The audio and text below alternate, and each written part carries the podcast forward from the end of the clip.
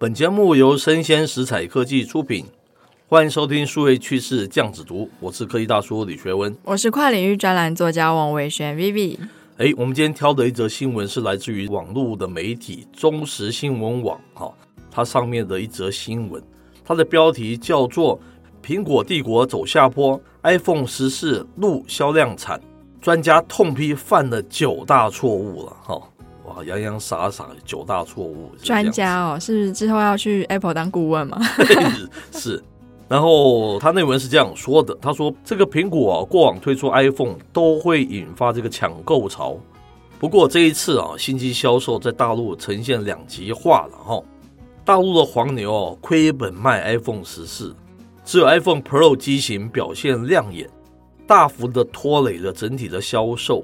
那投资银行哦。发布报告指出，iPhone 十四在大陆前三天销量为九十八点七万只，可能成为苹果史上销量最差的机型，与去年哈同期 iPhone 十三系列销量相比，下滑了百分之十一。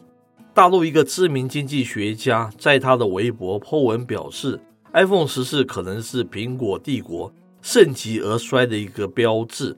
并直指苹果犯的九大罪状了。哦，是哦，那他其实他就有提到说，他的第一个罪状是他有价格歧视。嗯哼，那大陆的媒体快科技就报道啊，这个经济学家就指出说，首先是价格方面呢、啊，苹果在大陆的售价比起美国本土贵十五 percent 以上，哦、他觉得说这是一个价格的歧视。哦，OK。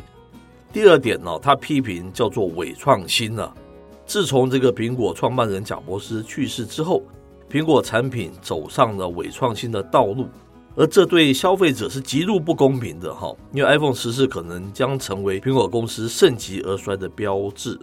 那第三个是他们觉得苹果打压大陆哦。那美国打压大陆国产手机，包括像是华为等公司啊，因为这样子的打压，苹果 iPhone 的手机在大陆市场的销量就跃升到第一名。OK。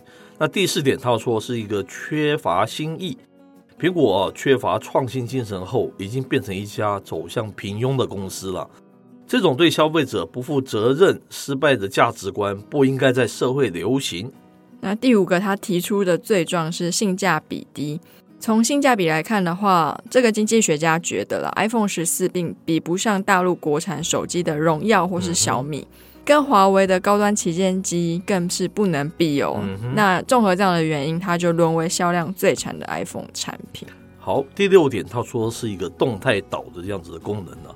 他说，苹果在今年的 iPhone 十四 Pro 系列手机上面取消这个前荧幕的一个刘海，推出动态岛等伪创新来糊弄这个消费者。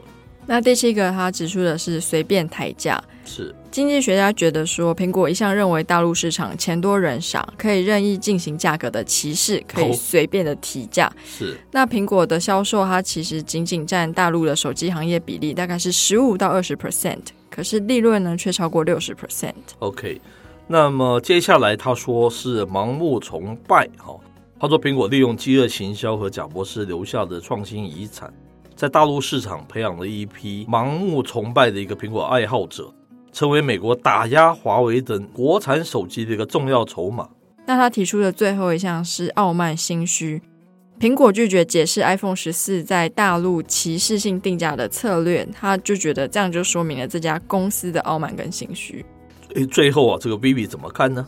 这个当然是提供给大家一个参考了。我觉得还蛮不合理的啊，没有，我是说他提出的，我觉得有的太偏颇了。是，首先，美国打压大陆国产手机，让苹果 iPhone 手机在大陆市场要升第一名，我觉得这两件事情根本就不冲突吧？是，我打压华为，可是你们自己中国人就不支持中国的手机，你们华为还是继续卖啊？是，是不是？那怎么可以这样就说他这样是在打压里面的市场，然后让大家来买 iPhone？嗯哼。